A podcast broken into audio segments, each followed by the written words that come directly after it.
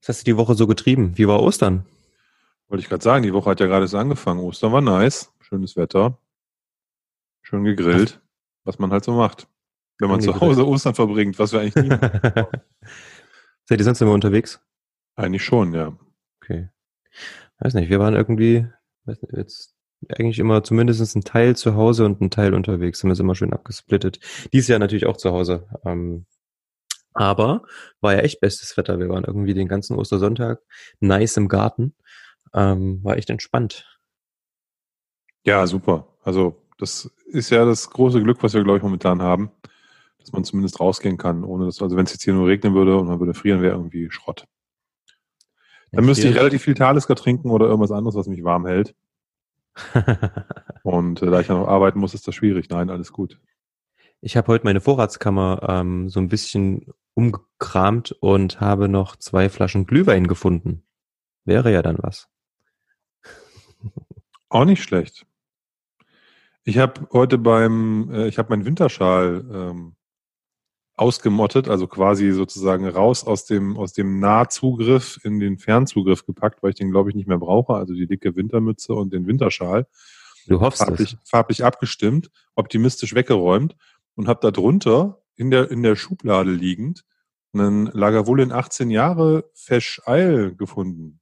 So, also eine kleine, eine, eine 5CL-Sample und ich weiß nicht, wo das herkommt. ja, ähm, soll das öfter mal aufräumen.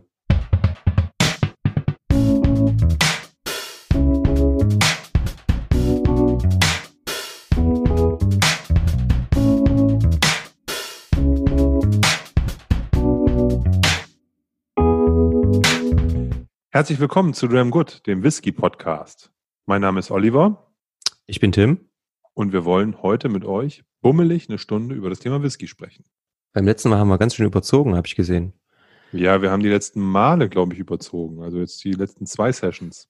Naja, die vorletzte war irgendwie so, ich glaube, ein paar 70 Minuten und dann aber direkt so mit 100 noch was, also fast zwei Stunden. Ja, ja. Da sind die, sind die Pferde mit uns durchgegangen quasi. Aber es war ja auch schön und dann haben, wir haben ja auch gesagt, wir müssen jetzt, äh, da wir sozusagen zu Hause sind, auch nicht so genau auf die Uhr gucken. Ja. Solange sich da nicht die Hörer beschweren, dass wir zu lange auf Sendung sind, ist doch alles gut. Nein, das höre ich immer wieder von den, ähm, von den Leuten, die Feedback geben, dass es auch gerne länger sein kann. Ja, das ist immer, ich finde eigentlich die Stunde ziemlich cool. Das ist so ein, wenn man sich auf diese, diese, diese Stunde eintaktet und man hört auch, also wenn man macht die Folge an und weiß, okay, die geht jetzt eine Stunde, das geht mir zumindest so bei anderen Podcasts. Ja, dass ich mir denke, irgendwie, das ist eigentlich ein, ein gutes Format. Ich finde so diese 17, 15, 20 Minuten Dinger nicht so cool. Ja. Aber so eine Stunde finde ich ist perfekt. Ich, was ich überhaupt nicht abkann, sind so Dinger, die drei, vier Stunden gehen. Das, da weiß ich immer nicht, wie die, das hat halt keine Struktur so, ne? Das gefällt mir nicht. Aber ja. Wenn es mal über eine Stunde ist, nicht schlimm. Wir sollten aber trotzdem, finde ich, die Stunde so zu unserem generellen Maß äh, äh, weiterhin beibehalten. Wenn wir aber jetzt hier, so wie jetzt, mal über ähm, das Medium Internet uns hier connecten und nicht vor Ort zusammensitzen, dann kann man auch mal ein bisschen überziehen. Finde ich nicht so schlimm. Ja, finde ich auch. Können wir echt machen. Ja, an, äh, stattdessen, also was, was aber natürlich nicht so schön ist, dass ähm, der ein oder andere geschrieben hat, dass die Soundqualität nicht ganz so gut ist, weil wir halt so viel ins Mikrofon atmen. Das ist halt dem geschuldet, dass wir halt hier kein, ähm, kein Profi-Equipment haben und nicht in irgendeinem Studio sitzen, sondern halt in Küche und Wohnzimmer. Hey, das war auch überhaupt, ich glaube, also das Feedback war total positiv. Das war alles. Nein, nein, nein, so, ich meine das gar nicht. Ich wollte es nur erklären. Das war jetzt ja. kein, kein, kein Front oder so. Ich wollte jetzt einfach nur erklären, ja. woran es liegt. Das ist, wir sind halt auf Amateur-Hardware äh, hier unterwegs und da kann man jetzt keine äh, professionelle Abmischung erwarten. Zumal wir ja auch in der Vergangenheit das so gemacht haben, wenn wir uns vor Ort gesehen haben, haben wir zwei Spuren aufgenommen. Und jetzt nehmen wir ja sozusagen eine über dieses Zoom-Meeting auf, das schon gleich innerhalb von diesem Zoom, in dieser Zoom-Software schon abgemischt wird, von der Balancierung von uns beiden. Und dementsprechend ist halt das nochmal ein anderer Schnack. Aber wir, wir, wir, wir versuchen damit umzugehen. Ich habe mir heute mal so einen Mundschutz drüber ge, so ein, so ein, ich weiß gar nicht, wie die heißt, Popschutz. Ich habe keine Ahnung, wie das Ding heißt, aber so ein, ja, Popschutz. So, so ein, so ein Schaumstoffkondom habe ich mir, was äh, glaube ich relativ durchlässig ist, sonst könnte man mich ja nicht mehr hören. Aber so ein Schaumstoffüberzug habe ich jetzt mal übers Mikrofon drüber gemacht und hoffe, dass das ein Stück weit meine Schluckatem und äh, Stöhngeräusche etwas minimiert. Ja, wir brauchen ja auch immer noch ein bisschen was, ähm, um uns zu verbessern, ja. Und ähm, wir haben ja bei der Technik relativ schwach angefangen, dann stark nachgelassen und sind jetzt am aufsteigenden Ast und jetzt haben wir einen Popschutz. Ähm, irgendwann wird das ähm, richtig, richtig krass gute Soundqualität, wenn wir dann ähm, so viele Follower haben und auch Spenden und Einnahmen generieren, um unser Dramgood ähm, Tonstudio bauen zu können. Mit Wänden voll mit Whiskyflaschen. Und ich meine, das ist der 15.04. ist ein historisches Datum. Ne? Ich habe einen Popschutz. Sehr gut. ja, ja. Trage ich mir gleich im Kalender. Mein Kalender ist relativ leer, der Familienkalender. Steht nicht viel drin gerade, weil wir halt auch nicht so viele Aktivitäten haben. Da könnte ich mal so einen Popschutz eintragen. Da ist auf jeden Fall noch Platz. Nicht übel. Sehr schön. Was wollen wir heute Schönes besprechen? Ich habe dir ja heute einfach mal frecherweise die Aufgabe gegeben, dir was zu überlegen. Ja, das fand ich gar nicht so schlimm, weil mir ja immer irgendwie so ein paar Sachen im Kopf rumspuken, die mich irgendwie beschäftigen oder über die ich mal schnacken möchte. Ähm, mhm. Das erste Thema, was ich, was mir gerade so auffällt oder seit, ich sag mal so zwei, drei Wochen irgendwie über die Füße läuft, ist, dass in einem relativ hohen Maß von nahezu allen unabhängigen Abfüllern sehr alte Abfüllungen auf den Markt kommen. Und mit sehr alt meine ich so 30 plus. Okay. Und diese sind aber so teuer und so ambitioniert, dass ich mich tatsächlich frage, hey, wer kauft das? Ja? Mhm. Also ich gebe mal ein Beispiel. Ich habe jetzt wirklich fünf Minuten, bevor ich mich eingewählt habe, hier habe ich mal äh, so bei zwei, drei Shops gescrollt und habe das mal so schnell hier auf den Zettel geschmiert. Luffy 20 Jahre Signatory Vintage, okay, der ist ein bisschen jünger, ist halt ein Luffy, 540 Euro.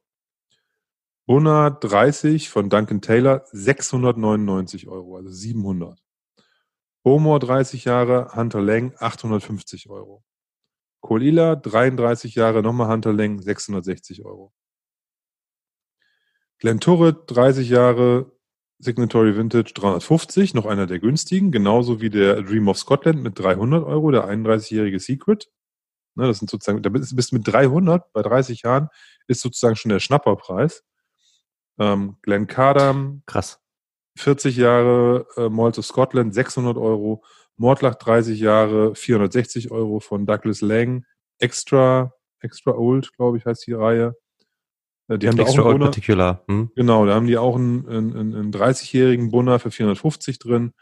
Und äh, den absoluten Vogel schießt für mich ein noch jüngerer ab. Äh, den habe ich heute gesehen. Also jetzt äh, hatte ich vorher, ist mir nicht aufgefallen. Ein Craiganmore 26 Jahre von Duncan Taylor, 450 Euro. Ach, ist das diese dunkle Suppe, 26 Jahre ähm, von, von der äh, Octave-Reihe, ne? Genau. Ja, da gibt's noch Imperial 24, der kostet 600, 670, Ich, ich habe den Imperial extra nicht mit aufgeschrieben, weil das ist eine Lost Distillery. Da gelten ja, ja irgendwie andere Regeln. Weißt du? Das kann ich dann irgendwie verstehen. Aber alles, alles andere, was hier steht, sind äh, produzierende Distillerien mit Stoff in der Regel größer 30 und mit Preisen, das geht ja so bei 450 los in der Regel, von zwei Ausreißern mal abgesehen. Und da habe ich schon gedacht, was ist denn da los? Ich weiß auch nicht, was da los ist. Ähm, es ist ja aber offensichtlich so, dass die Käuferschaft die Preise bezahlt. Und ähm, ich denke, dass die Whiskys auf jeden Fall relativ selten aufgemacht werden und dass das solche Sachen sind, die halt eher als Investment angesehen werden und nicht als Whisky, um, um äh, also den man trinkt. Macht, also einen 30-jährigen Bunner kann ich auch für ein Viertel von dem Preis haben, der irgendwie hier aufgerufen wurde, was du gerade erzählt hast. Ja, das, ich, ich, ich, ich wundere mich darüber einfach nur, ne? Also das sind für mich sind das völlige Fantasiepreise. Hm, das stimmt. Ja, also ich, ich, ich frage mich auch tatsächlich, wer kauft den Quatsch für die Kohle? Aber ja, es muss ja auch jemanden geben. Hm. Sonst kann sich die Shops das ja auch nicht reinstellen, aber trotzdem finde ich das extrem verwunderlich. Also mehr als, äh, also ich kann mir vorstellen, dass manche Leute glauben, das wäre eine gute, eine gute Anlage und mhm. kaufen sich das und stellen sich das irgendwie in den Schrank, aber für was anderes, hey, sorry. Ja, also ich kann, das kann ich gut verstehen, ähm, dass man sowas hat, also dass man sich überlegt, okay, lieber eine teure Flasche als zehn günstigere als Wertanlage. Sicher. Ähm, aber einen anderen Grund sehe ich jetzt auch nicht. Also ich würde jetzt, also die Preise da, wenn ich mir jetzt die Octave-Sachen angucke von Duncan Taylor, sind halt alle schwarz wie die Nacht. Okay, so what? Ja, aber 700 Tacken für, einen, für einen 30-jährigen Bunner. Jetzt komm, tu mir mal ja. gefallen. Und dann, das ist ja unabhängig abgefüllt. Ich sag mal, da, ob da überhaupt eine Wertsteigerung drauf passiert, das steht ja völlig in den Sternen. Bei Originalabfüllung kann ich das ja alles noch irgendwie nachvollziehen. Ja. Ne, da hast du ja in der Regel tatsächlich bei alten Abfüllungen auch die entsprechende Wertsteigerung, zumindest wenn es jetzt eine Distillerie ist, die irgendwo, ja, die, die ein gutes Standing hat. Ja. Ja wenn du einen 30-jährigen Bunner original abgefüllt hast, der wird schon nicht im Wert verlieren. Zumindest. Ne, das ist mhm. zumindest eine Stabilität oder geht vielleicht mit der, ähm, ähm, ähm, mit der Inflation, aber also bei unabhängigen Abfüllern, glaubst du, da zahlt irgendwann einem später 700 Euro für einen 30-jährigen Bunner? Wenn Bunna heute zumacht, ja. Ja gut, okay, aber hey, komm. weißt du, dann, wenn, wenn, morgen die Welt untergeht, dann ist auch Jack Daniels Old Number 7 wertvoll, weißt du, wenn die nicht mehr Geil. produzieren. Oder ähm, aber also, abfüllen, weißt du? Das ja. Ist, ja, ist, ja, ist ja kein Argument. Nee, aber ja. ich, wie gesagt, hat mich irgendwie nur echt irritiert oder geschockt oder so. Ich bin jetzt eigentlich nicht jemand, der über Preise schimpft. Und ich habe mich ja. da irgendwie auch dran gewöhnt, dass man doch relativ viel Geld für Whisky ausgeben muss, wenn man zumindest bei den Schotten was mit einem ordentlichen Alter haben möchte. Aber das ist ja jetzt nochmal irgendwie eine, eine, eine komplett neue Dimension. Ich weiß nicht, ob diese, ob die in ihre Lagerhäuser gucken und sehen, da steht nichts mehr. Keine Ahnung, ich weiß es nicht. Also mich, ich finde auf jeden Fall die, finde es eigen und hat mich, es hat mich wirklich überrascht. Da habe ich äh, tatsächlich ein bisschen länger drüber nachgedacht, äh, was so die Ursachen dafür sein könnten. Ne? Also klar, ja. wie du schon sagtest, der Markt bezahlt es halt. Ne, warum nicht? Ne, wenn einer fängt an, andere ziehen nach, könnte, könnte natürlich eine Ursache sein. Könnte auch sein, dass das die letzten Fässer sind oder fast die letzten oder dass die aus dieser Alterskategorie 30 plus halt nicht mehr viel da haben. Wäre Variante 2. Ja, ähm, ich Aber muss gerade mal schauen. So ähm, sehr viel mehr fällt mir da gar nicht ein. Es ist schwierig. Also vor allen Dingen, es gibt ja auch noch vergleichbare Abfüllungen, die halt echt günstiger sind. Also ich wüsste, also entweder ist es halt, also es ist wie gesagt das Einzige, wo ich mir vorstelle, dass das Sinn macht, ist halt das Ganze als Investment zu sehen und zu hoffen, dass das irgendwann noch viel mehr wert wird. Aber ähm, aus Sicht des Abfüllers ist es vielleicht auch so, dass derjenige so den, den eben diese Wertsteigerung direkt jetzt schon mit abgreift was ja natürlich so ist. Ähm, wir haben ja gemerkt, dass, dass dunkle Sachen relativ schnell nach Ausgabe, wenn die dann ausverkauft sind, am Sekundärmarkt extrem teuer verkauft werden. Und das spielt, glaube ich, alles insgesamt so mit rein. Der Markt spielt ja irgendwie gerade total verrückt. Ja, also wenn man sich das irgendwie mal anguckt. Und ähm, um auf diesen Imperial zurückzukommen, ähm, ich habe gerade mal geschaut, ich habe mir irgendwann letztes Jahr einen ähm, 20-jährigen Imperial gekauft und der kostet nicht mal ein, also der, ich habe dafür irgendwie 120 Euro bezahlt und der kostet hier 675 Euro. Das ist doch krank. Ja, du, der, die, die, die das ist ja gar nicht lange her, da haben die Imperial-Flaschen, hast du die noch für, für 80, 90 Euro gekriegt. Ja, stimmt. 18, die 19 Jahre. Das gab von, das gab von Signatory Vintage die Vasen. Ja. Und es gab von Gordon MacPhail so eine Art Distillerie-Label. Hm. Äh, Version und die kosteten 80, 90 Euro. Das ist nicht lang her, drei, vier Jahre. Ja. Die haben ja nie so mega gute Bewertungen von allen gekriegt, deswegen habe ich mir auch nie so ein Teil gekauft. Ehrlicherweise. Okay. Also die haben alle gesagt, oh, sehr, sehr zitruslastig und ähm, obwohl die schon alt waren, haben alle immer gesagt, ah, sind nicht ganz so rund und so. Und deswegen, ich fand die jetzt nicht so spannend. Und ich, äh, damals habe ich mir 80 Euro für so eine, nur weil, nur weil, nur weil sie geschlossen ist, ist ja Quatsch. Würde ich jetzt ja, eigentlich genauso sehen. Wenn ich jetzt hier stehen hätte, würde ich ihn wahrscheinlich eh nicht aufmachen. Von daher ist es gut, dass ich nicht habe. Aber ähm, die müssen ja. erstmal Staub ansetzen in der Flasche, dann wären die gut. Ja, das Oder kann schon Die sein. Flasche muss Staub ansetzen. Ähm, aber ich weiß, was du meinst. Also ich sehe, ich habe jetzt gerade hier auch mal so ein bisschen durchgescrollt. Ähm, es sind wahnsinnig viele Abfüller, die auch so, wie gesagt, relativ ähm, alte Sachen insgesamt gerade rausbringen. Ne? Ähm, es war jetzt eine Zeit lang, wo man eigentlich nur unter zehnjährige Eiler Whiskys gesehen hat und jetzt kommt so langsam ein Schwung von wieder älteren Fässern auf dem Markt. Vielleicht geht das auch so ein bisschen zyklisch daher, dass man immer schaut, ne, wann ist was reif. Vielleicht gab es in der Vergangenheit ähm, Perioden, wo relativ viel an ähm, einem gewissen Jahrgang verkauft wurde oder so. Man sieht das ja immer ähm, als Beispiel jetzt. Ich glaube, es ist Glenn Rothes 1996 oder sowas. Da gibt's ja ganz, ganz viele Abfüllungen aktuell. Mhm. Die Wobei die, glaube ich, noch gehen vom Preis, ne, die Glen Roth. Ja, ja, ja, ja. ja. Ähm, das sind ja alles tolle, tolle Whiskys. Oder, ähm, was mir gerade in den Kopf kommt, Glenn Livet 2007 von Signatory oder von Gordon MacPhail gab es relativ viele Abfüllungen in den letzten Jahren. Die waren alle dunkel, waren alle aus dem Sherry-Fass und haben alle mega gut geschmeckt. Und ähm, das ist halt so ein Jahrgang 2007, der hat wahrscheinlich echt coole Whiskys hervorgebracht. Die sind jetzt alle irgendwie so im Zenit ihrer Reife, sind noch nicht ganz so alt, elf, zwölf Jahre. Kann gut sein, dass das vielleicht auch bei anderen Sachen so ist, dass es da so, wie gesagt, so periodisch irgendwie geht, dass man sieht, okay, jetzt ist das fast gut, kommen wir das raus und vielleicht haben sie jetzt mal wieder ein paar ältere gefunden, wo entschieden wurde, die müssen jetzt raus und dann aber dementsprechend zu ziemlich hohen Preisen. Wenn die Qualität dann natürlich auch ähm, bewertet wurde und ähm, man sagt, okay, der ist auf jeden Fall mehr wert oder muss einen höheren Preis haben, weil das außergewöhnliche Fässer sind, kann natürlich sein. Aber die Octaves, das sind das, wurden die auch in so kleinen Fässern gereift? Das weiß ich gar nicht, wie das bei der, bei, bei der Marke ist. Ob die nur so heiß? Denn eigentlich sollten sind die Whiskys dort ähm, zumindest in diesen Octaves nachgereift. Ich würde mir aber, ich kann mir nicht vorstellen, dass jemand einen 30-jährigen Bunner nochmal durch so ein Fass quält. Also. Das meine ich ja.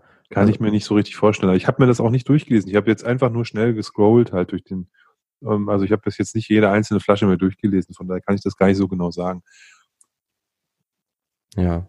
Aber es sind, wie gesagt, es sind ja auch andere, ne? Es ist, ähm, ja, ist echt so. Hunter Lang hat, Hunter Lang hat, die, die, die wollen für einen 30-jährigen Bowmer wollen die 850 Euro haben. Da, da fällt mir nicht mehr viel zu ein.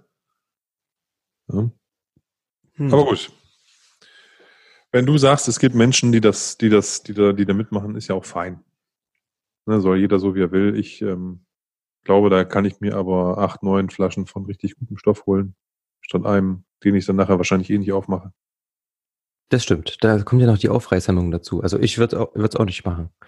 Ähm, sicher habe ich auch ein paar Flaschen, wo ich sage, okay, die sind für später, die sind vielleicht auch als Wertanlage gedacht, aber das ist so ein kleiner Teil irgendwie. Weil ich würde niemals eine Flasche Whisky für 400, 500 Euro aufreißen.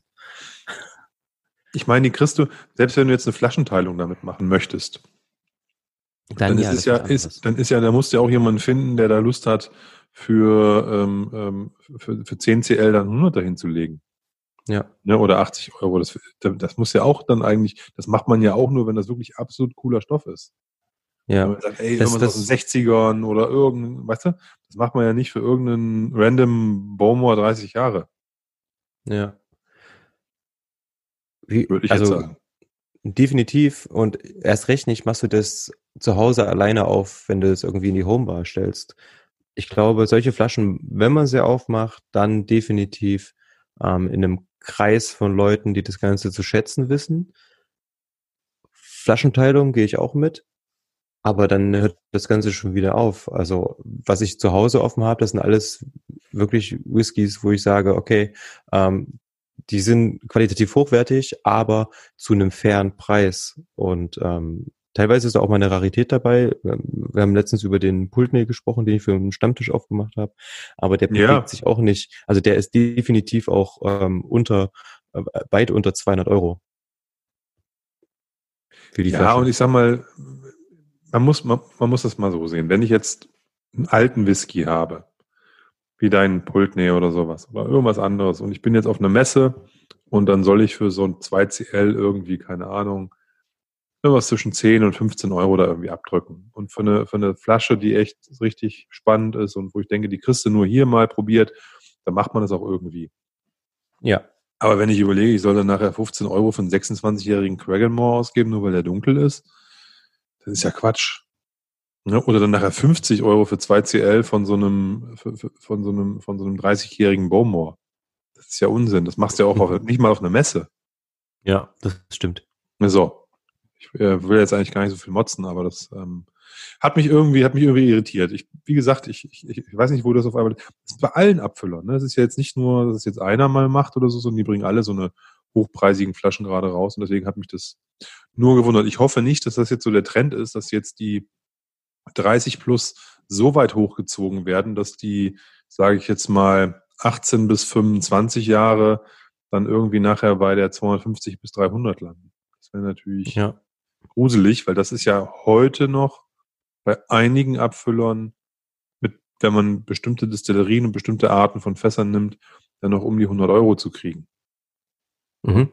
Also in dieser Range 18 bis 25, wenn ich jetzt an Signatory Vintage denke oder wenn ich an Cadenheads denke, da gibt's ja schon für um die 100 Euro etwas, was es dieser Range ist. Und jetzt kommt die auch total auf die Brennerei an, ne? Also ja, klar. das musst du halt schon sagen, ne? Ich sage, rede jetzt nicht von McKellen Cherry Fass, sondern ich würde hm. jetzt ähm, sagen, irgendwie, ja, was ist hier immer, was ist so gerade so sehr beliebt, Glen Lossie Bourbon Cask oder sowas, ne? Aber das ist doch klasse, wenn, so, wenn so ein Ding 20 Jahre alt ist und es kostet irgendwie ein Hunderter. Fair Point, ist alles gut. Habe ich mir doch letztens erst gekauft, ein Glen Lossie, oder? Du? Du musst es doch wissen. Ich habe dir das doch bestimmt erzählt. Warte, ich muss mal kurz nachschauen. Ich habe mir letztens irgend so ein ähm, fast starkes Bourbonfass gekauft, diese kleinen halb Die Halb-Liter-Dinger, ja, ja, ich erinnere, ich weiß aber nicht mehr, was das war, das habe ich mir nicht gemerkt. Ähm, Glen Lossie 1997, Bourbonfass. Genau, ich sehe es gerade. Genau 20 Jahre alt, das, was du gerade sagtest. Ähm, 60 Euro. Tipptopp. Ja, ich habe noch ein paar von diesen Signatory-Abfüllungen, die so 18 bis 20 Jahre alt sind. Hab ich auch noch drei. Das ist auch Signatory. Genau, ich habe drei, vier davon, also ich habe von dieser Unchill-Filtered-Serie halt noch zwei, drei, vier mhm. Stück im Schrank mhm. stehen. Hier so Glenn Keys, Glenn Lossie, Glenn, Glenn unbekannt quasi, ne? Ja, die Glens. Und die haben, die haben damals so 55, 60 oder 50 Euro gekostet, ne? Mhm. Ich habe so einen fetter Kern yes. gehabt, 18 Jahren, der hat unter 50 Euro gekostet. Vor fünf, sechs Jahren oder so, keine Ahnung.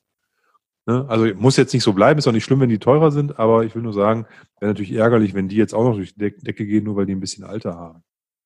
Ja, das, ähm, das stimmt. Müssen wir hoffen, dass das nicht so ist, weil ansonsten trinke ich nur noch jungen Whisky. Kannst du wissen. Naja, nee, nicht nur noch, Schön. fast nur noch. Ja, aber wir haben ja heute auch alten Whisky ähm, vor der Brust, der nicht ganz so teuer war, ne? Ah, uh, ja, haben wir. Ähm, eine interessante Flasche auf jeden Fall, vor allen Dingen für uns, glaube ich. Genau. Dann magst, willst du? Magst nachdem ich jetzt hier irgendwie mich 15 Minuten lang ausgekratzt ah. habe, würde ich, würde ich dir überlassen, mal mit dem Positiven einzusteigen. Und ich höre dann zu und ja. dann kriege ich auch wieder gute Laune. Also, wie ihr sicher alle schon mitbekommen habt, sind ähm, der Olli und ich auch in einem Forum aktiv. Und ähm, die Foren machen das in der Regel so, dass auch für die Mitglieder ähm, ab und an eine Forenabfüllung ähm, organisiert wird. Es gibt, wie gesagt, verschiedene Foren. Wir sind im Faststark-Forum hauptsächlich aktiv, aber auch ab und zu in anderen. Ich nicht. Und das Faststark-Forum hat eine neue Forenabfüllung organisiert. Und zwar in Zusammenarbeit mit Mancarella Whisky. Der un ja, der unabhängige Abfüller ist eigentlich, ja, der hat in den letzten Jahren immer so ein paar Knaller rausgehauen, angefangen mit so ein paar ähm, Secret Space Cider, 73 Jahre, äh, aus 1973, sorry, ähm, die total gehypt waren, auch irgendwie nur paar 70 Flaschen oder so. Und ähm, hat dann so ein paar äh, interessante Sachen immer rausgebracht. Und jetzt gibt es, wie gesagt, ein Exclusive Bottling, ein Private Bottling für ähm, faststark.de und zwar auch wieder ein Secret Space Site ähm, aus dem Jahr 1993. Ähm, ist eine Sherry Fass, also ein Sherry Hogshead. Und man weiß, wie gesagt, nicht genau, was drin ist. Und ähm, das Ganze ist 26 Jahre alt, hat eine wunderschöne Farbe und dadurch, dass es nur für die Mitglieder des Forums war, also man konnte sie an die Flasche nur kommen, wenn man auch Mitglied ist, ähm, ist das was relativ Exklusives und konnte aber dadurch auch oder wurde dadurch auch zu einem sehr, sehr vertretbaren Preis abgefüllt. Man muss sagen, wie gesagt, wir haben hier keinen Namen, wir wissen nicht genau, was drin ist, aber man kann schon so ungefähr ähm, zuordnen, zu welcher Brennerei das Ganze ähm, gehört. Wenn man mal so in die Whiskey Base schaut, gibt es einige Meinungen, die von, ähm, naja, den typischen Speyside Distillerien so ein bisschen ähm, hin und her gerissen sind. Ja, wir haben spannend. Uns den, wir haben uns den Whisky jetzt beide schon mal ins Glas gefüllt, denn ähm, ich habe den schon mal verkostet und habe gemerkt, er braucht auf jeden Fall ein bisschen Zeit im Glas und Zeit im Glas tut ihm gut. Und deswegen steht er jetzt hier schon irgendwie eine halbe Stunde vor uns. Und ich habe auf jeden Fall immer schon ein bisschen reingeschnüffelt und Olli, du hoffentlich auch. Also ich habe Folgendes gemacht. Ich habe den vor einer knappen Stunde sogar schon eingegossen. Hey. Und habe jetzt gerade mir in einem anderen Glas, mit einem, dem gleichen Glas, den frisch eingegossen. Ähm, ein CL nochmal. Einfach nur, um mhm. das mal zu vergleichen. Und ich muss sagen, der frisch eingegossene, der ist relativ verschlossen. Mhm. Da kommt, da, da bin ich irgendwie noch an der Oberfläche von dem, von dem, von dem Whisky. Da rieche ich auch wenig Alter. Da habe ich so eine, so eine leichte parfumartige Note, die so hochkommt. Hab, hab noch ja, so Trockenfrüchte oder sowas. Aber ich habe nicht viel als auf die erste Nase. Von dem das ist keine typische Sherry-Bombe, ne?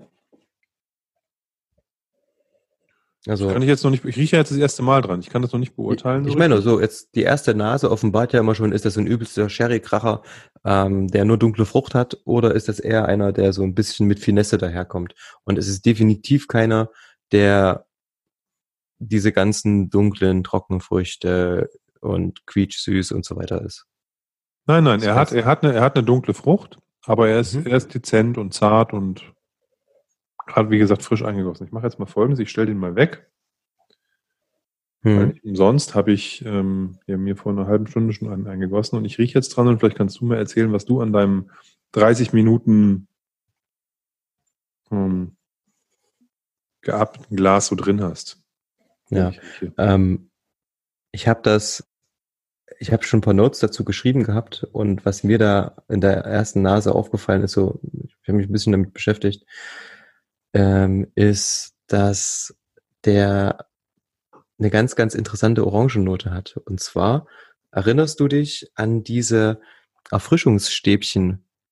Das ist im Endeffekt so Schokolade in Form von einem kleinen Stäbchen, die kam in so einer Papier, Packung oder Papppackung mit so zwei kleinen Tabletts aus Plastik innen drin und dann waren da so diese kleinen Stäbchen ähm, aufgefüllt und wenn man drauf beißt, ist da eine flüssige Orangenfüllung drin. Das sind so Sachen, die gab es früher mal bei der Oma zu besuchen, die wollte mal keiner essen. Genau. Also wenn, wenn die Milka-Schokolade, wenn die Milka-Schokolade ja. alle war. Ja, und die standen immer im Kühlschrank. Ähm, und das habe ich in der Nase. So, als erstes, neben anderen. Ähm, so eine total schokoladige Orange irgendwie. Also bin ich bei dir. Schokolade und Orange habe ich auch. Ja. Ja. Und je länger man dran riecht, desto, ja, der macht halt auf. Also das kommt ganz, ganz, ganz viel. Also auch typische Sherry-Vertreter. Da ist ein bisschen Tabak, da ist ein bisschen Leder. Ähm, der wird in, mit der Zeit ein bisschen fruchtiger. Ich habe jetzt eine, von der Frucht her einen ganz kleinen Hauch ähm, in Richtung Zitrus. Ein bisschen dunkle Pflaume, so Pflaumenmus mit ein paar Gewürzen drin. Ein bisschen nussig ist er. Also der geht in ganz viele Richtungen. Ja, definitiv. Schön. Ich hätte jetzt noch, ich habe, ich, bei mir wird er jetzt gerade auch ein bisschen süßer. Ich kriege so ein bisschen Honig noch, der von unten unter diese Frucht runterkommt. Ja. Würde also ich sogar ein, mitgehen, ja. Eine, eine, eine wirklich aber sehr elegant. Nichts, ja. nicht, nichts, was einem jetzt wie die, äh, wie so ein junger Whisky vor den Koffer knallt, sondern da merkt man auch die Jahre jetzt. Nicht durch, nicht durch eine, durch eine ähm, bittere Nase oder dunkelschokoladige Nase, sondern einfach durch diese Tiefe und durch die vielen Aromen, die da drin hängen. Ja. Hm? Also es ist wirklich total interessant. Also ich, man findet hier alle paar Minuten irgendwas Neues. Der ist auch leicht wachsig gleichzeitig. Also das Wachs habe ich jetzt noch nicht. Ich bewege das immer so ein bisschen von einem Nasenloch nochmal zum anderen.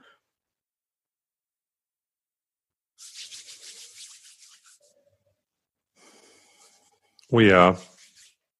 Ich habe jetzt mal einen Tropfen von dem frisch eingeschenkten mir auf den Finger gemacht und mal zwischen meinen Händen verrieben. Ja. Und es ist eine brutale Wachsnote. Ja. Jetzt ja. weiß ich auch, warum ähm, ähm, da vielleicht Ben Rinnes getippt wird. Oder Ben Rins, ich weiß nicht, wie man es ausspricht. Ja. das war hat, ich übrigens. Das warst du, weil der hat auch immer so eine Wachsnote, ähm, wenn man. Ja. Ähm, auch nicht auf den ersten Anwurf, aber auf den zweiten. Also es könnte schon sein. Das war das, was mir so im Kopf kam. Ähm, ich verstehe auch die Leute, also wir haben so zwei, drei Brennereien, die getippt wurden, glaube ich. Ich glaube, Glenn Farkless, McAllen und Ben Rinnes. Weiß nicht, ob jetzt noch andere dazu kamen. Ich habe Ben Rinnes getippt. Ganz, ganz viele andere haben gesagt, es muss ein Glenn Farkless sein, geht gar nicht anders. Ähm, kann durchaus sein, wer weiß. Ist immer interessant, natürlich dann so ein kleines Ratespiel zu haben. Ähm, macht natürlich Spaß. Ähm, und hier in dem Fall, wie gesagt, ähm, man weiß nicht, was drin ist. Und ähm, deswegen konnte das natürlich auch zu einem ähm, sehr, sehr interessanten Preis zu, für das Alter angeboten werden. Wenn es ein Glenn Farkless ist, ist es auf jeden Fall eines der besseren 26-jährigen Fässer. Die bringen ja auch 26-Jährige raus, die manchmal sehr hart auf einer, entweder auf der Holzseite sind oder auf so einer Wurzel, wurzelkräuterigen Seite oder sowas. Und sowas ausge, ausgepegeltes oder wie sagt man das so, sowas, sowas gleich, gleichlaufendes hier mit so vielen verschiedenen Aromen hast du jetzt auch nicht bei jedem 26-jährigen Glenn Farkless, ne? Ja. Das muss man ganz klar sagen. Das stimmt. Aber es könnte, es, also wenn man jetzt dran riecht, könnte es tatsächlich Glenn Farkless sein. Würde ich auch sagen. Ja. Also ich, ich gebe, ich, ich würde ja auch genauso ähm, würde ich mit Blut unterschreiben, dass das ein Ben Rins ist. Ne? Also von daher kann ich jetzt genauso nachvollziehen. Also ja, ja das ist, äh, wir werden es nie erfahren, aber es ist natürlich schön, darüber zu spekulieren. McKellen sagt ja bestimmt, man sagt man ja immer, weil jeder Secret Space hat, ist ja irgendwie ein McKellen. Natürlich muss, muss sein. Muss McKellen sein. Uh. Mhm. So funktioniert das ja mit den. Ähm, ab und zu ist es ja auch einer. Ne? Das ist ja das das Witzige. So, es wird sehr sehr sehr sehr viel damit gespielt ähm, auf jeden Fall. Aber der Vorteil davon ist natürlich, dass man ähm, alte Fässer bekommt und ähm, die zu guten Preisen. Und das Ding ist ja, dass hier der Abfüller selbst nicht weiß, was drin ist, weil oft, ähm, du hast das glaube ich schon in den letzten Podcast irgendwann mal gesagt, es ist nun oft so, dass die Fässer, wenn die befüllt werden, direkt mit Secret Space Side ähm, ja, gelabelt werden im Endeffekt. Ähm, das heißt, die Brennerei steht dann gar nicht drauf, weil die eigentlich für Blends bestimmt sind. Nun geht dann irgendwann jemand durch die Lagerhäuser und sagt so, ey, das Fass, das hat so eine geile Qualität, das muss als Single Malt abgefüllt werden. Dann kommt das halt als Secret Space halt raus ähm, und man bekommt so einen sehr, sehr guten Whisky zu relativ gutem Geld. Genau, also ähm, die Namensrechte sind nicht miterworben. Schon beim ersten ja. Verkauf des Fasses. Du weißt ja auch nicht, durch wie viele Hände das gegangen ist zwischendurch. Mhm. Muss man ja auch so sehen. Das ist ja keine Ahnung, wo der, wo der Dino das her hat. Der Dino Mancarella oder Manzarella. Ich weiß gar nicht, wie es ausgesprochen wird. Kein Plan. Ähm, ich spreche es jetzt mal mit K. Ja, ich glaube, es geht beides. Ne? Also als alter Lateiner weiß ich, man kann das beides aussprechen, je nachdem, wo man es gelernt hat. Nee, aber der, ich will jetzt dem Dino da nicht Unrecht tun, nicht, dass er sagt, es wird aber mit K gesprochen. Das ist ja mit den eigenen ja. Nachnamen jemand anders falsch ausspricht. Aber okay, wird er mit Sicherheit gewohnt sein, dass das ein Stück weit verschieden ist. Nein, also wird, kann, also Ben Rins und ähm, Glenn Farkas wären auf jeden Fall von der preislichen Liga her, ähm, wo das hinkommen könnte. Mhm. Ja, wo man sich da schon irgendwie hindenken kann. Mhm. Nichtsdestotrotz sind wir ja bei einem Bruchteil des Preises, ja, was die Kollegen von, von, von vorhin aus meinem, äh, aus naja, meinem Brand auf, an, an was kostet ein, was kostet denn aktuell ein 1993 destilliertes Family Cask aus 2019? Keine Ahnung. Ja, 200, 200, 250 Euro? Das reicht nicht. Ich tippe auf 400. Echt? Hm. Ja gut, es ist aber auch original abgefüllt. Jetzt guck mal, was ein, was irgendein Glenn Farkless, na gut, gibt's wenig, ne? Unabhängig abgefüllte Glenn Farkless. Ja, also hier Glenn Farkless, 24 Jahre, 1993, 2018, also zwei Jahre jünger, kostet schon 300 Euro. Das ist quasi, das ist mehr als das Doppelte. Ja, wie gesagt, ich glaube, von den Originalabfüllern war man das ja immer auch gewohnt. Ja. Ne? Ja, die, die waren auch mal relativ zwei Jahre günstig. schon. Ne, ich mhm. ich habe mich jetzt erschreckt ja wegen, weil es halt ähm, auch unabhängige Abfüller sind.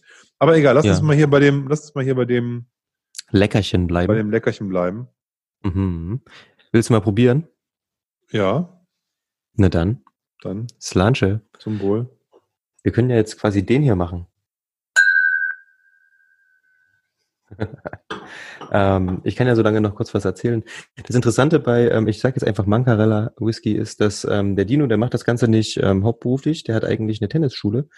Und ähm, für ihn ist das wirklich quasi Hobby. Und er hat für das Forum einen riesengroßen Aufwand auf sich genommen. Er hat nämlich mit seiner Familie zusammen die ganzen Flaschen gelabelt, ähm, in Kisten gepackt und dann ähm, verschickt. Er hat ein Foto gepostet, wo so äh, ein Raum komplett voll mit Kisten dieser dieser dieser Flasche steht und ähm, es ist total cool, einfach, dass jemand so viel Liebe da reinsteckt und ähm, die letzten, wie gesagt, die ganzen Abfüllungen, die jetzt irgendwie rauskamen von ihm, die hatten immer eine Tip-Top Qualität, auch wenn mir, mir hat jetzt nicht jeder geschmeckt, ich glaube, der Little Mill war nicht so mein Fall, aber ähm, da hat man trotzdem festgestellt, dass das ein Whisky ist, der handwerklich super gut gemacht ist, der toll gereift ist, aber manchmal ist halt so, das Geschmacksprofil muss ja nicht immer einem zusagen.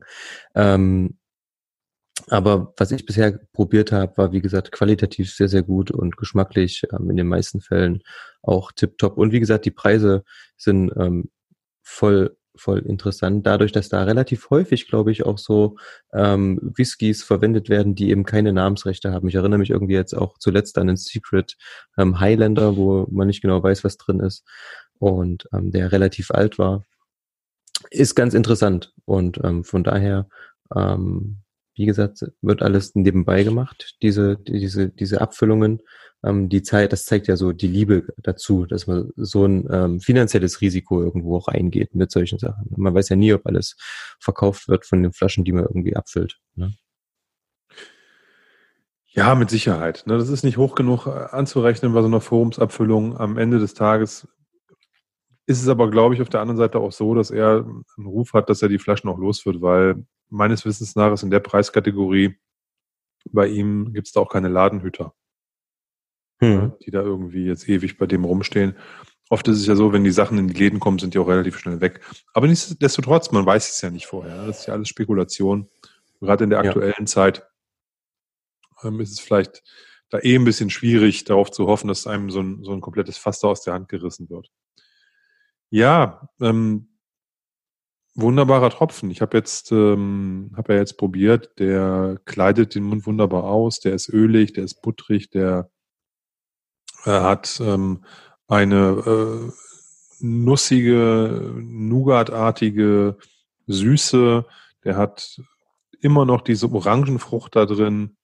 Der wird dann irgendwie mit einer leichten, also wirklich mit einer leichten Bitterkeit kommt der daher. Ich finde das nicht dran, also wirklich wenig für das Alter von 26 Jahren. Auch eine ganz eine zarte Eiche, verwoben mit diesen ganzen anderen Geschmäckern, hält lange an und ähm, fadet sich dann so ganz, ganz, ganz zart aus, so richtig entspannt. Und ja, ist ein, edler Tropfen. Sehr. Kann man wirklich ähm, nicht anders sagen. Also das äh, alles richtig gemacht mit der Forumsabfüllung. Der kommt auch nicht, also diese Süße ist halt, was, das hatte ich irgendwie auch für mich so nochmal jetzt wieder rekapituliert. Ähm, die Süße auf der Zunge, die ist sehr, sehr ähm, im Hintergrund. Also die ist da irgendwo, die, die gibt dem Ganzen so Volumen und Fülle, aber es ist nicht quietsch-süß. Es, er ist schon ähm, auch herb. Ähm, ja, Orange, genau. Sch ja, ja. Schokolade, ähm, so ein paar Röstaromen. Ähm, das, das ist, ja, weiß nicht, das passt alles ganz gut zusammen. Der ist, man, man merkt auf jeden Fall die Reife und ähm, der ist wirklich, glaube ich, zu einem sehr, sehr guten Zeitpunkt ähm, abgefüllt worden. Was ich allerdings witzig fand, ist, der Abgang ist relativ für das Alter kurz. Ja, Medium. Das, ja, ja. Mittellang so, sagen, ne? Ja. Gerade so mittellang. Ne? An der Kante zu kurz. Ähm, relativ schnell weg, nach hinten hin. Das macht den gefährlich, denn man möchte dann direkt, wenn man den Einschluck ähm, so ein paar Minuten, nein, nicht paar Minuten, paar Sekunden im Mund hatte, ähm, direkt den nächsten nehmen. Ja, um das Erlebnis so ein bisschen zu verlängern. Was man sonst natürlich mit relativ langen Abgängen ähm, so ein bisschen länger hat. Ich habe jetzt, wenn ich dran rieche, so eine ätherisch geschwängerte Wurzeligkeit. Wurzeligkeit. Und deswegen würde ich sagen, könnte das ein Glenn Farkless sein. Ich finde, der hat manchmal auch so einen Wurzelgemüsen-Geruch. Hm. Wenn man ihn schon mal auf der Zunge gehabt hat und nochmal riecht. Aber die Nase aber auch nochmal viel intensiver, ne? Ja, ja, genau. Ist ein, ist ein, ist ein, ein, ein wunderbarer Tropfen und ähm, da bin ich doch auch happy, dass ich davon noch eine Flasche abgekriegt habe. Ja. Eine? Tja, wer weiß. ähm, wer weiß, wer ja, weiß. Ich freue mich auch, eine abbekommen. Ich habe jetzt, ich habe zwei gekauft, eine habe ich geteilt, so wie man das natürlich macht. Ähm, für unseren Stammtisch eine Flasche geteilt. Das ging relativ schnell. Und ich bin froh, dass ich quasi da noch eine Zur im, im, im Schrank habe. Und das ist natürlich, da fängt so ein bisschen das Sammeln auch wieder an. Ne? Ich habe jetzt die ganzen Forumsabfüllungen vom faststark.de Forum ähm, zu Hause stehen. Eigentlich sind die ja zum Trinken da. Jetzt freue ich mich aber, dass ich irgendwie alle habe. ähm, da ja. habe ich so ein bisschen Aufreißhemmung. Ähm, ich würde zum Beispiel den, ähm, den ersten, das war ein ähm, Kalila, würde ich gerne mal wieder probieren. Das ist schon ein bisschen her, dass ich den zuletzt im Glas hatte. Mal gucken. Ich glaube, dass das ja bei solchen Whiskys auch Spaß macht, die zu sammeln. Und ich habe die auch alle in zu, sozusagen. Ich habe den, den, den, den Highland Park, den letzten, den habe ich auch offen. Also da habe ich eine zu, eine offen. Ja. Bei dem hier werde ich das wahrscheinlich eh nicht handhaben, aber eben nicht so zeitig. Ich glaube, dem tut das bestimmt auch gut, wenn der ein paar Jahre in der Flasche ähm, steht und wie du sagtest, Staub ansetzt, ne, wenn er so ein bisschen Patina bekommt. Ich denke mal, in fünf, sechs, sieben Jahren wird der auch nochmal spannend sein. Von daher halt mhm. haben ja genug Zeug da. Den kann, man kann auch so einen, so einen Tropfen, wenn man weiß, der ist gut, auch mal ein bisschen stehen lassen. Das schadet dem ja nicht. Ja, das sowieso nicht, ne? Wenn er, wenn er aufrecht steht und nicht liegt oder auf dem Kopf steht. Also ich lagere meine Whiskys nicht auf dem Kopf stehend. Ja, ich meine, es soll ja, soll ja Leute geben. Letztens irgendwann bin ich so ein bisschen äh, bei Ebay am Scrollen gewesen und da waren dann auch so Angebote Whisky, ähm, Flaschen, Kellerfund und dann aber so fotografiert, richtig gut, liegend im Weinregal von oben. weißt du, genau so, okay, hier biete ich lieber nicht. Schwierig. Also könnte man machen, wenn es ein Schrauber wäre, ne? Aber ansonsten. Ja, selbst dann. Selbst da, ja, ja. ja schwierig, schwierig, schwierig, schwierig. Ich habe jetzt gerade die letzten Tropfen nochmal aus dem, aus, dem, aus, dem, aus dem Glas rausgenommen und da wird er noch dickflüssiger, noch öliger. Ja. Hm. Da geht die Frucht so ein bisschen in den Hintergrund beim zweiten Schluck, aber ja, schickes Teil. Ätherisch wird er in der Nase auf jeden Fall, hast du recht. Hm, ich habe ich hab mein Glas, ich habe erst einen Schluck genommen. Ich lasse es mal noch ein bisschen stehen. Das ist so ein Teil, damit kann man sich den ganzen Abend beschäftigen. Ja, vor allen Dingen, weil ich mir ja zwei Gläser eingegossen habe. Ah, sehr gut. Stimmt. ähm, das wollte ich dir noch erzählen. Pass auf, ich war doch, ähm, ich war die Tage immer mal im Garten bei ähm, Projekt Gartenzaun und so weiter und Gartenhäuschen. Und ich habe tatsächlich meine Living Bottle gefunden im Garten. Und ich habe mal reingerochen und ich sag dir, das ist richtig, richtig gut geworden. Was heißt, denn, was heißt denn, du hast die gefunden? Das musst du jetzt unserem, unseren Zuhörern vielleicht nochmal erklären, was du damit meinst. Achso, naja, ich habe im letzten Jahr. So wie ich, ähm, so wie ich meinen Schal, äh, den, den, den, das Sample unter meinem Schal gefunden habe, oder? So ungefähr. Also ich habe mein, mein, mein Gartenhäuschen ähm, ausgeräumt und habe alles, was da drin war, in Schuppen gepackt. Und unter anderem stand da, ähm, nehme ich den Garten ab und zu, dann, wenn man am Lagerfeuer oder so sitzt, hatte ich halt da meine Living Bottle dann verschlossen. Die war gerade voll, hatte ich die mit den Garten genommen. Und dann war es aber irgendwo so, dass wir keine Gelegenheit mehr hatten, irgendwie für Lagerfeuer und so. Und dann stand die jetzt halt über den Winter im, im, im Schuppen von meinem Garten rum. Und ich habe letztens irgendwie Werkzeug gesucht und da stand da so neben der Werkzeugkiste zwischen WD-40 und irgendwelchen anderen Flaschen oder ähm, ja, Dosen stand da meine Living Bottle rum. Und dann habe ich die aufgemacht und die hat tatsächlich, dadurch, dass sie wahrscheinlich über den Winter ähm, im Kalten draußen im Garten stand, hat die wie eine neue Flasche einen Unterdruck aufgebaut. Und ich habe die geöffnet und es hat richtig, es gab richtig einen Widerstand und es hat einen richtig, richtig tollen Ton gegeben, so und ähm, ich habe mal reingeschnuppert. Ich habe noch nicht probiert und habe mir auch kein Glas eingeschenkt.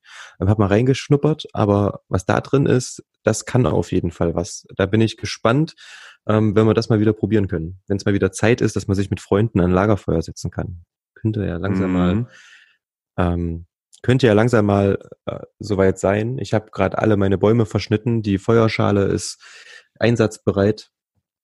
Und der Whisky, wie gesagt, gut durchgereift über den Winter beste Voraussetzung. Ja, das klingt sehr gut. Also Living Bottle ist schön. Vielleicht kannst du ein bisschen was dazu sagen, wie deine Living Bottle entstanden ist. Was ist da sozusagen der Inhalt? Wie ist die, wie ist die Flasche voll geworden?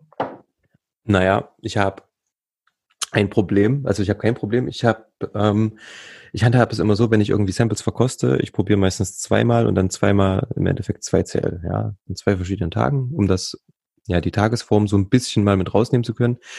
Und wenn du 5 CL hast, hast du dann trotzdem noch ein CL übrig. Und der eine CL von meinen ganzen Sampleflaschen wanderte immer in die Living Bottle.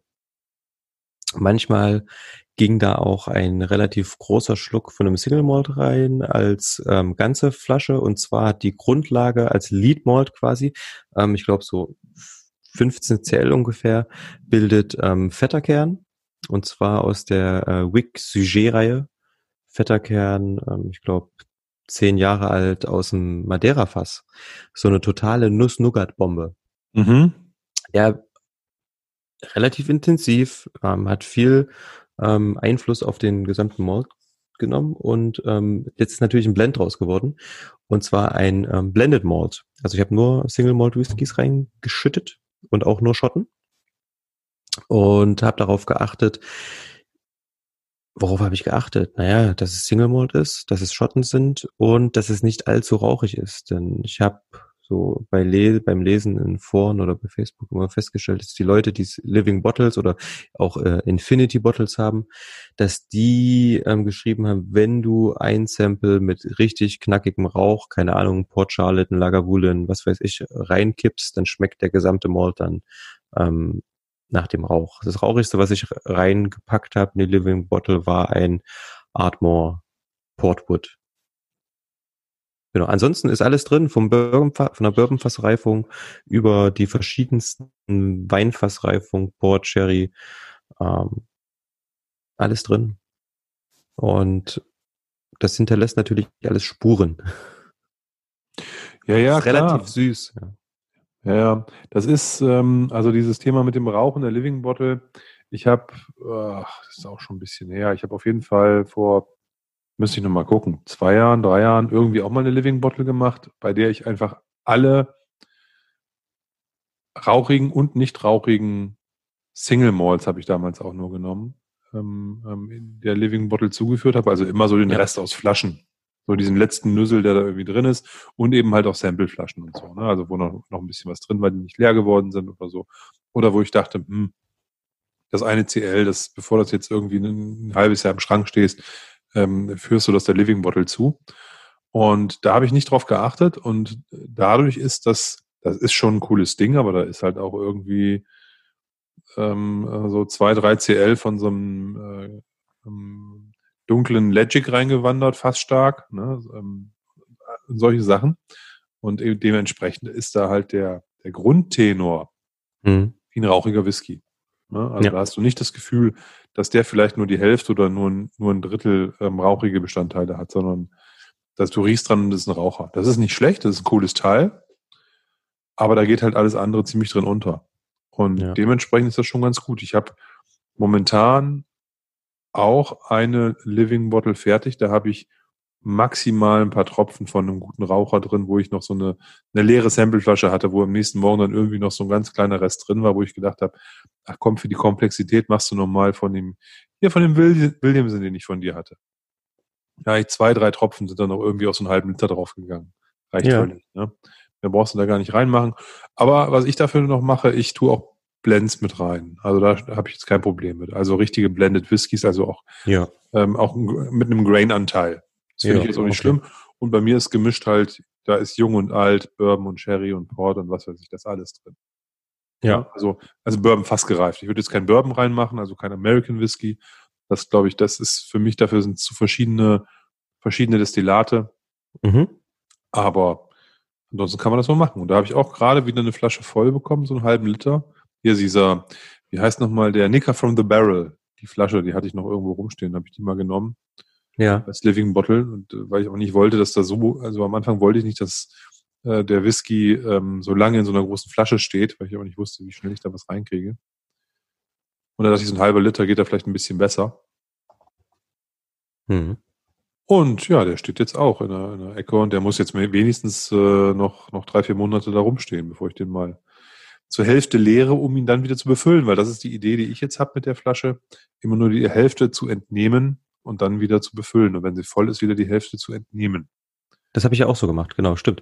Wir hatten, das, ich erinnere mich gerade, wir hatten das Thema, glaube ich, schon mal äh, ganz am Anfang des Podcasts, irgendwann so eine der ersten ähm, Episoden. Da hatte ich nämlich die Living Bottle ähm, zum Podcast mitgebracht und die haben wir dann an dem Abend nicht halb geleert, aber ähm, noch äh, ein, zwei Drams draus getrunken. Und aber damit, wir, haben sie nicht im, wir haben sie nicht im Podcast probiert, ne? Das weiß ich nicht. Nee, nee, ich glaube, wir, wir sind danach noch irgendwo in eine Gastronomie gegangen. Und da hast du ganz frech die Pulle aus dem, aus dem Rucksack geholt. Da erinnere ich mich noch dran. Ja, und dann haben die Barleute, haben, haben uns nicht mal rausgeschmissen, sondern waren total begeistert, dass wir die Pulle dabei haben. Und ähm, wir haben dort fleißig, fleißig äh, Drams ausgeschenkt aus der Living Bottle. Das war witzig.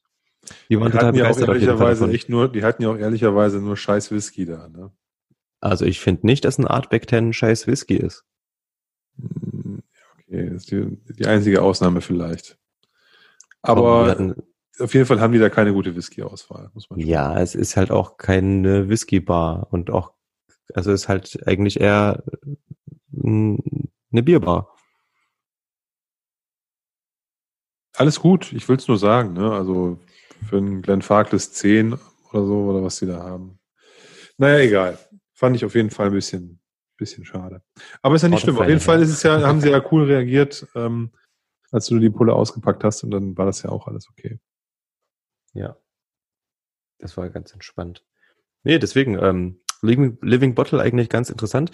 Ähm, schreibst du drauf, was du alles reinpackst? Führst du da irgendwie Buch? Hast du eine Liste, die du da drauf verewigst im Endeffekt, damit du weißt, okay, das ist jetzt der, das 275. Sample, was in diese Flasche wandert, oder haust du einfach rein und ist in Ordnung? Bei der ersten Living Bottle habe ich damit angefangen. Also da habe ich dann irgendwann aufgehört, das draufzuschreiben, weil das war, war, mir irgendwie zu doof. Und dann habe ich die, die, die Liste habe ich aber noch. Da ist vielleicht die Hälfte von dem, was da wirklich drin ist, habe ich aufgeschrieben.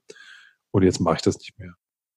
Ja, ich finde das auch albern. Das ist so typisch deutsch, dass über alles Buch geführt werden muss und das alles möglichst akribisch und genau festgehalten ja. werden muss. Ähm, ich bin auch ein viel zu großer Schlunz dafür, weißt du, das ist mir nachher, ich habe den Mehrwert auch nicht gesehen, weil du Ja, null. Du sagst ja auch nicht, ey, da sind jetzt acht Tropfen Kleinlisch sowieso drin, weißt du, das ist ja Quatsch. Ja, also finde ich völlig absurd, da Buch zu führen, was in der Living Bottle drin ist. Hauptsache, das schmeckt, oder? Genau. Also was ich sinnvoll finde, Buch zu führen, ist, wenn du jetzt sagst, dass du bewusst blendest. Ne? Da finde ich schon spannend zu wissen, was drin ist. Also wenn du jetzt sagst, ich möchte mir jetzt einen eigenen Blend kreieren aus meinetwegen zwei, drei, vier, fünf, sechs Whiskys, dann würde ich mir schon notieren, welche Bestandteile und in welchem, welchem Verhältnis sind die da reingewandert. Ja, das entspricht ja aber nicht dem Konzept der Living Bottle. Nee, nee, genau. Ich wollte es nur, nur sagen, das würde ich dann so machen. Ne? Ja, ähm, ja. Ähm, aber ansonsten sehe ich, da, sehe ich da keinen Grund für das zu notieren, weil bei einer Living Bottle, da kommt halt immer der Rest rein und der Rest kann. Genau. Der, der ist ja nicht gesteuert, der ist willkürlich und dementsprechend macht es auch keinen Sinn, das zu, zu dokumentieren, für mich jetzt. Zumal ja. die Bestandteile ja eigentlich alle immer sehr klein sind. Ja. Ja, also das ist dann, ja. Also ich, ich muss dazu gesehen, sagen, ich hatte, ich muss dazu sagen, ich hatte ähm, in der ersten Living Bottle hatte ich so einen Glen Farkless 105 aus so einer Literpulle, hatte ich irgendwie noch 10 CL drin oder so. Und da, das war dann sozusagen der Grundstock für die erste Living Bottle. 10 CL, ja. Farkas 105, das weiß ich noch. Äh, jetzt bei meiner neuen habe ich gar keinen äh, ähm, ähm, äh, so gesehen Lead Malt drin. Ich glaube, der, der größte Anteil da drin ist irgendein Ire. der da reingewandert ist. Aber auch den hatte ich vorher, glaube ich, schon mal irgendwie ähm, in irgendeiner anderen Living Bottle drin und habe das dann da reingegossen oder so. Ich weiß nicht mehr genau. Spielt aber eigentlich keine Rolle. Ich glaube, wenn man weiß, ähm, man hat, man hat irgendwie so Reste, die sind auch, das ist jetzt kein Schrott, sondern das ist halt das, was man zu Hause so trinkt und das ist ja alles in der Regel vernünftig. Man fängt damit noch was an und kann dann noch was kreieren, was einem vielleicht dann auch wieder schmeckt. Ist das doch was Cooles? Dann hat man da ein bisschen Spaß mit und kann sowas wie du in den Schuppen sperren und dann irgendwie ein halbes Jahr später verkosten oder man kann das mal so auf den Tisch stellen oder was auch immer. Bin echt gespannt, ähm, wie das Teil schmeckt. Weil die Nase war fantastisch, wirklich. Also ich habe da so, wie gesagt, nur mal kurz die Flasche aufgemacht. Und was interessant war, ähm, die Flasche war von innen, hat sich da irgendwie Kondenswasser gebildet. Das habe ich bisher auch noch nicht ähm, gecheckt, warum und wie. Es war immer noch relativ kühl draußen und oben am Flaschenhals, das habe ich auch hier zu Hause manchmal, da bildet sich wie so ein kleines, ja, wie so ein paar Tropfen setzen sich da ab ob da, ich weiß nicht, ob das durch wirklich durch Wärme ist, dass da, dass da was ähm, anfängt zu verdunsten und sich dann am kalten Flaschenhals absetzt oder so. Das wäre auch mal interessant, so, eine, so ein Mysterium, so ein bisschen. Ich würde denken, das? das? ist wahrscheinlich eine einfache Erklärung. Ja, ich habe das, hab das bei Flaschen, die mal irgendwie in der Garage landen, habe ich das auch. Ja. Aber so im normalen Raum nicht. Also jetzt in der Küche, also in geheizten Räumen habe ich das eigentlich nicht. Okay. Ich habe das auch nur bei manchen Flaschen. Also wenn ich jetzt hier meine offenen Flaschen angucke, da hat irgendwie einer hat das und die anderen nicht. Naja. Wer weiß, wer weiß. Müssen wir noch mal ein bisschen ähm, uns reinfuchsen in die Materie der Flaschen. ja, also habe hab ich mir jetzt, ist mir ehrlich gesagt noch gar nicht so groß aufgefallen, dass ich mir da jetzt Gedanken drüber gemacht hätte, aber da gibt es bestimmt auch eine gute Erklärung für. Können uns ja mal, können, kann man ja mal drüber nachdenken und vielleicht können wir das ja beim nächsten oder übernächsten Mal nochmal thematisieren. Sehr gern, sehr gern. Haben wir noch was für heute? Ja, ein, ein, ein zweites Thema hätte ich noch, das dem ich immer wieder mal begegne in letzter Zeit, auch, auch nichts Neues, aber das wird auch vermehrt auftaucht und mich auch wieder auf der anderen, also nie irritiert, aber was mir aufgefallen ist, weil es vermehrt aufgetaucht ist, und zwar, dass Malls wieder sich darüber definieren, vor allen Dingen von jungen Destillerien oder von unbekannten Destillerien, dass die irgendwie verrückte Sachen mit dem Whisky anstellen. Ähm. also es reicht heute nicht mehr zu sagen, ich mache jetzt hier, ich äh, brenne jetzt meinen eigenen Whisky und der liegt dann äh, acht Jahre in einem Bourbonfass oder einem Sherryfass, sondern da muss immer irgendwas Spezielles mitgemacht werden. Ja. Und ich habe in wirklich in den letzten 14 Tagen sind vier Neuerscheinungen rausgekommen. Jetzt weiß ich gar nicht, ob die hier überhaupt eine Relevanz haben für Deutschland, aber wo ich zumindest in, in, den, in, den, in den News ähm, Portalen von gelesen habe, wo ich dachte, ähm, die drehen ja wieder ganz schön auf gerade. Mhm. Und in allen Richtungen. Ne? Also das erste war ein, ein japanischer Malt Whisky. Nee, stimmt gar nicht. Das war ein japanischer Blended Whisky. Umiki heißt der. Okay, sagt mir gar ähm, nichts. Die nehmen, die nehmen japanischen Malt, Grain, den sie irgendwo aus, aus der Welt zukaufen. Schottland, aus USA, keine Ahnung was, steht nicht da, aber steht nur irgendwo, kommt nicht aus Japan. Und ähm, das packen die zusammen in ein Fass aus Pinienholz, diesen Blend, lassen den da nochmal finishen. Und wenn die den dann verdünnen, auf Trinkstärke, keine Ahnung was, 40 Prozent oder so, ich weiß nicht, was der hat. Ähm, dann packen die da äh, Ozeanwasser rein, was vorher gefiltert wurde. Also kein Quellwasser, wie das normalerweise üblich ist, sondern irgendwie ist Meerwasser. Und deswegen Kann man sich auch sein Pult nee. ist das, deswegen ist der irgendwie so Ocean, die Ocean Edition oder sonst irgendwas, keine Ahnung. Da habe ich nur gedacht, also wenn einem nichts mehr einfällt, ne, dann, dann nimmst du Wasser ähm, nicht aus, dem, aus der Quelle oder aus dem Fluss, sondern destillierst mal irgendwie so ein bisschen mehr Wasser ab, äh, holst das Salz daraus und äh, packst das dann in die Flaschen, damit du was zum Erzählen hast zu deiner Flasche. Aber irgendein unbekanntes Ding, keine Ahnung. Ne? Also es ist jetzt keine Destillerie oder sowas, sondern einfach nur irgendein Abfüller. Ja, solange du dich nicht an die Vorgaben der, ähm, der SWA halten musst, ist das ja alles in Ordnung. Genau. Da kannst du ja ähm, machen, ich, ich hab, was ich hab, du willst. ich habe ein zweites äh, Beispiel aus Japan noch gesehen und zwar ähm, ähm, das Ding heißt Kamiki Sakura Cask. Also ich habe keine Ahnung von japanischen Whiskys, ne? Hau mich. Ähm, aber auch, auch wieder völlig, völlig durchgedrehtes Teil, reift in Zedernholz. Dann finisht man das schon in Kirschholz. Ne? Hm. Weiß ich auch nicht, was. Also, das ist nun mal auch eine ganz eigene Nummer.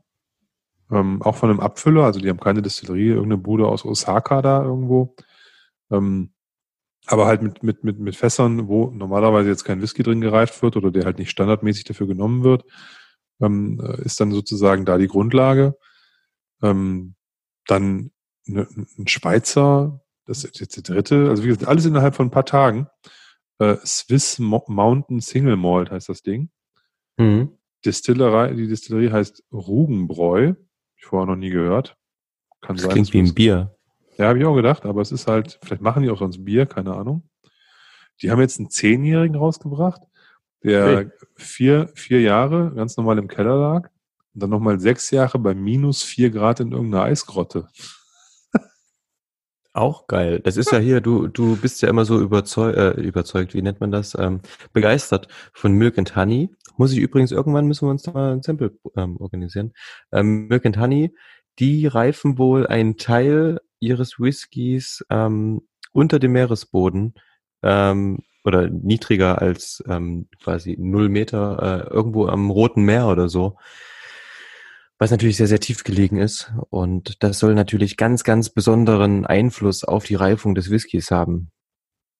Ist halt viel Marketing sicher dabei. Ich kann natürlich Whisky auch irgendwo in der, im Nordpolarmeer reifen. Es gibt hier irgendwie, heißt, ich glaube, es waren die, die Prewood Distillers, die mit ihrem Whisky auf dem Hänger durch Deutschland gefahren sind oder sowas.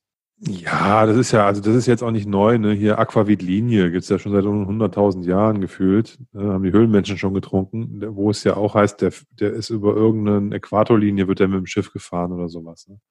Mhm. Ähm, also das, das ist jetzt auch nicht neu, ne? Ähm, ich habe noch, noch den vierten, den will ich noch eben nur nennen, weil wie gesagt, das ist alles, ich, glaub, ich weiß gar nicht, ob seit unserem letzten Dings oder ob das jetzt zwei Wochen her ist. Und zwar Korach Single Malt, ein irischer Single Malt. Da, ähm, der reifte dann auch ganz normal und dann wurde der gefinished in Virgin-Fässern, die nochmal mit verbrannten Algen und verbrannten Seetang geräuchert oh, Das habe ich gelesen. Mhm. Kombu-Algen oder Kombu-Seetang, keine Ahnung. Wurden diese Virgin Oak Fässer nochmal irgendwie geräuchert oder ausgebrannt. Ja. Ähm, da drin nochmal drei Monate gefinisht. Also, äh, was soll ich damit sagen? Äh, du kannst am Wasser was machen, an den Fässern, am Destillat, weiß der Geier was. Ne? Es gibt so viele Möglichkeiten. Und wenn den Leuten nichts mehr einfällt, um ihren, um ihren Whisky irgendwie zu verkaufen, dann müssen die halt diese Wege, oder gehen die diese Wege. Gerade oft ja, wenn kein Alter draufsteht. Ich meine, dieser Zehnjährige, da hat ja schon ein richtiges Alter. Aber oft sind das dann ja junge Dinger, die man mit irgendwelchen verrückten Fässern ähm, interessant macht. Ja, ich habe jetzt, ich bin jetzt auch nicht der Mega-Purist, ich will das gar nicht verurteilen, ne? Ich sage jetzt nicht, es muss nur immer Bourbon oder Sherry oder Port sein, sondern ich finde so eine, so eine Sachen ja auch ganz lustig. Ähm, wenn jetzt in so kurzer Zeit, innerhalb von äh, gefühlt zwei Wochen, vier, fünf so eine Abfüllung auf den Markt kommen, dann ähm, weiß ich auch nicht, ob da gerade ähm, mit Macht versucht wird, irgendwas auf den Markt zu bringen, was, was äh, einen Innovationscharakter hat. Ja, ich weiß nicht, ich bin dem sehr kritisch gegenüber eingestellt. Also jetzt, äh, woran ich jetzt als allererstes denke, ähm, wer sind die Schweden? Magmyra mit ihrem grünen Tee-Finish. Hä? Warum? Bitte. Mag ja sein, dass das schmeckt, aber ich muss ja, nur weil ich alles machen kann, muss ich doch nicht alles machen. Ich meine, irgendwie gibt's ja so ein bisschen auch was Traditionelles. Ich weiß, ähm, wer, wer, wer rastet, der rostet und Innovation ist gut. Aber bei manchen Sachen kann man es auch mal gut sein lassen und einfach mal guten Whisky machen. Und ich meine, Mac Myra macht guten Whisky. Ich glaube nicht, dass die es so unbedingt nötig haben, jetzt grünen Tee-Whisky rauszubringen. Aber es gibt von denen ja gar keinen normalen Whisky. Gibt's von denen eine ja. einfache zwölf Jahre Bourbonfass? Gibt's doch gar nicht. Na klar. Die bringen doch, die bringen doch immer nur irgendwelche komischen Nein. Moltebeerenfass und Nein. keine Ahnung, was das alles ist. Die haben doch den ganz normalen ähm, Was weiß ich? Haben die nicht sogar einen Zwölfjährigen? Also keine Ahnung, ich wüsste nicht. Zehn. Die haben einen Zehnjährigen, genau. Äh, Mark Myra hat einen, hat einen, hat einen Zehnjährigen, der quasi jetzt so der, der Standard ist. Da ist okay, also irgendwie was Ich will, nur, ich will nur sagen, die, die Distillerie Mark Myra steht für mich total für eigentlich nur Experimente. Dass die jetzt irgendwie so eine typisch langweilige Core Range haben, die aus Bourbon und Sherry besteht und dann darauf aufbauend experimentelle Sachen machen, ist ja bei denen eigentlich nicht so, sondern die bestehen ja eigentlich eher aus den Experimenten. Okay, da habe ich die Brennerei falsch verstanden bisher.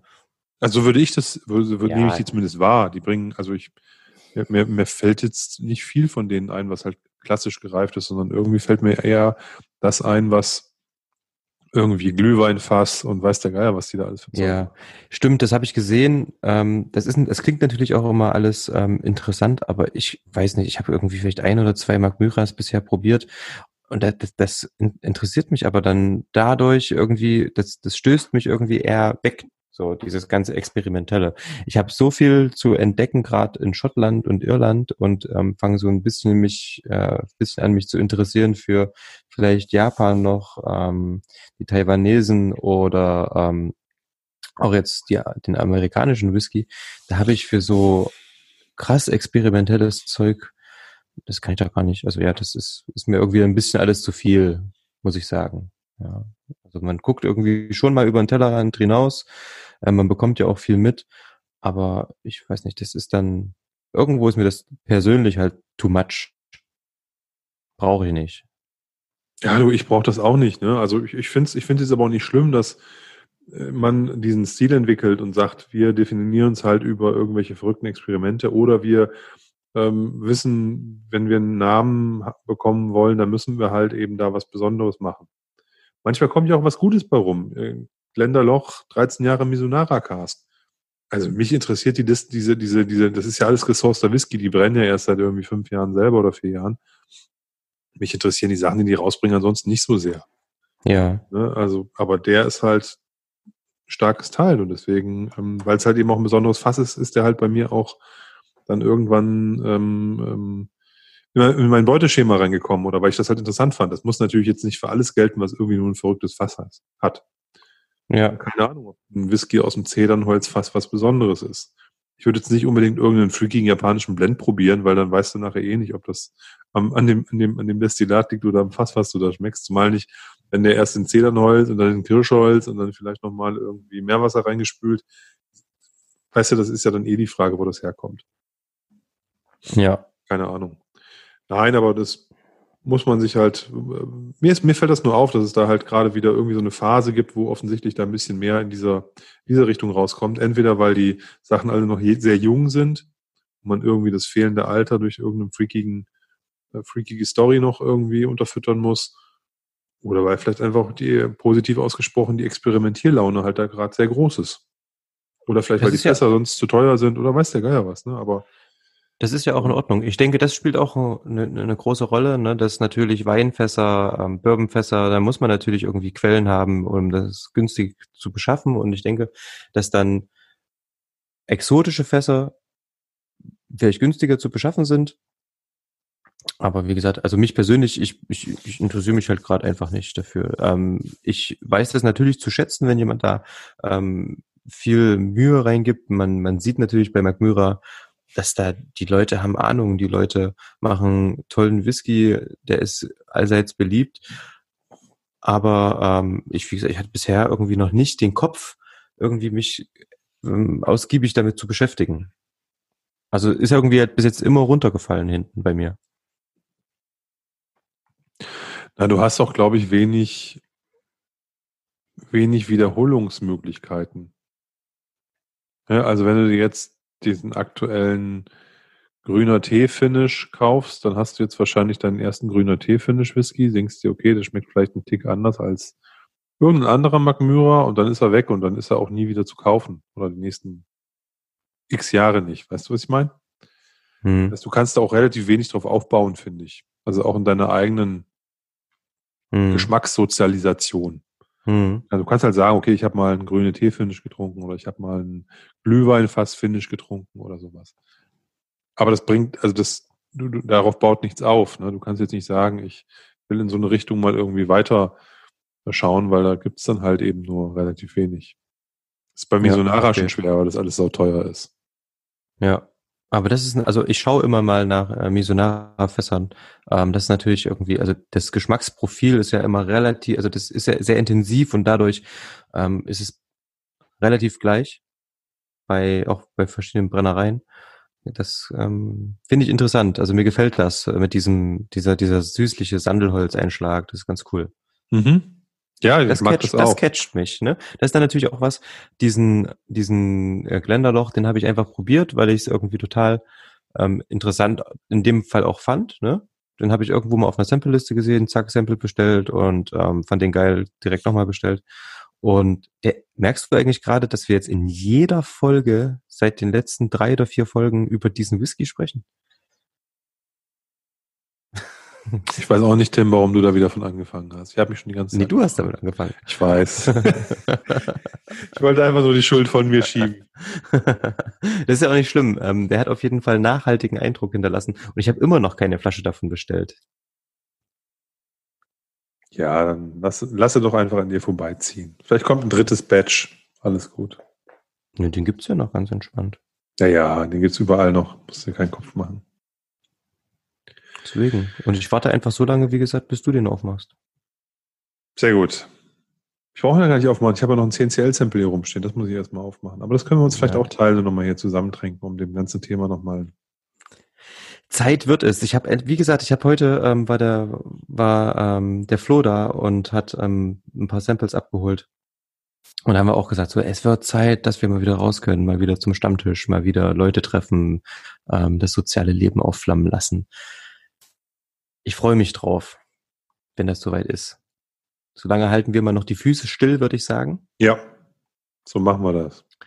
Und wünschen euch da draußen auch noch ähm, viel Kraft. Haltet durch. Die paar Wochen ähm, schaffen wir auch noch. Das, ähm, ich hoffe zumindestens, dass wir das alles schnell demnächst irgendwann über die Bühne bekommen. Bleibt gesund, hört fleißig Dram Good, gebt uns gerne Feedback Facebook, sonst wo, schreibt irgendwelche Rezensionen bei ähm, Google äh, oder nein, was ist das? Apple Music, Apple Podcasts, Spotify. Unter unserer ähm, Website ist das auch möglich. Wir wünschen euch alles Gute. Ciao, ciao, macht's gut. Bye, bye.